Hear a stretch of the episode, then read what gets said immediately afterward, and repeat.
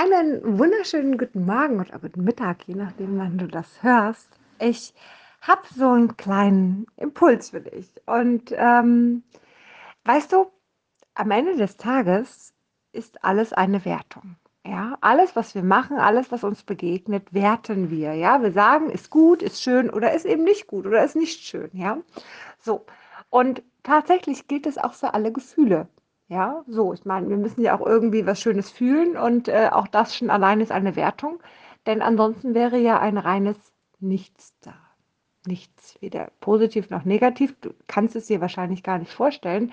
Ähm, tatsächlich glaube ich aber, dass wir Menschen das empfinden können und das auch ganz wertfrei empfinden können. Die meisten sehen es nur immer negativ. Egal, das soll es gar nicht sein, sondern was ich total spannend finde. Jetzt stell dir doch mal vor, nur mal angenommen, die Tatsache, dass du die Liebe als positiv empfindest, ist lediglich eine Wertung. Einfach nur eine Wertung. Ja? Das heißt, man könnte die Liebe auch negativ werten.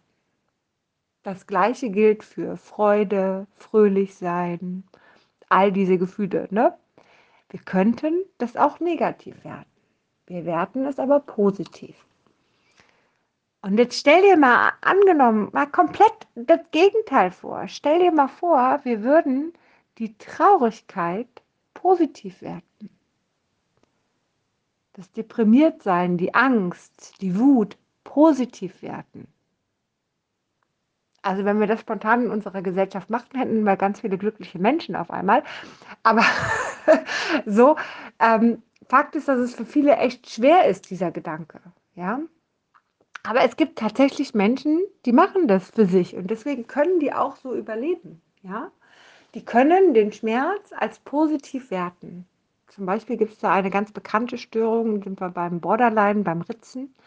Ähm, die meisten Menschen ritzen, weil sie den Schmerz in sich nicht ertragen. Und deswegen ritzen sie auf ihrer Haut, weil sie diesen Schmerz besser ertragen. Und dieser Schmerz ist in dem Moment für sie positiv. Das hört sich total krank im, im Kopf an, ne? wenn man das so hört. Und natürlich jetzt verbindest du es mit Borderline und Borderline hat auch eine Wertung für dich und deswegen natürlich ist es negativ. Ja, so.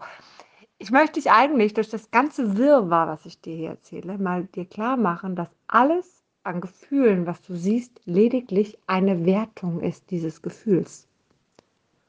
Und du kannst es in alle Richtungen werten. Und wenn du aufhörst zu werten, dann ist es okay, so wie es ist. Weil wenn es kein Gut und kein Schlecht gibt, dann ist es okay.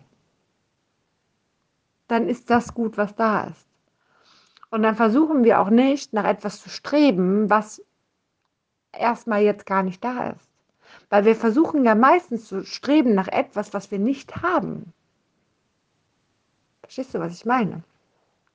Das bedeutet, die Wertung ist eigentlich mit das größte Problem der Menschheit. Weil es eigentlich nicht zu dem führt, was man haben möchte, sondern genau zu dem Gegenteil, um das andere anzustreben.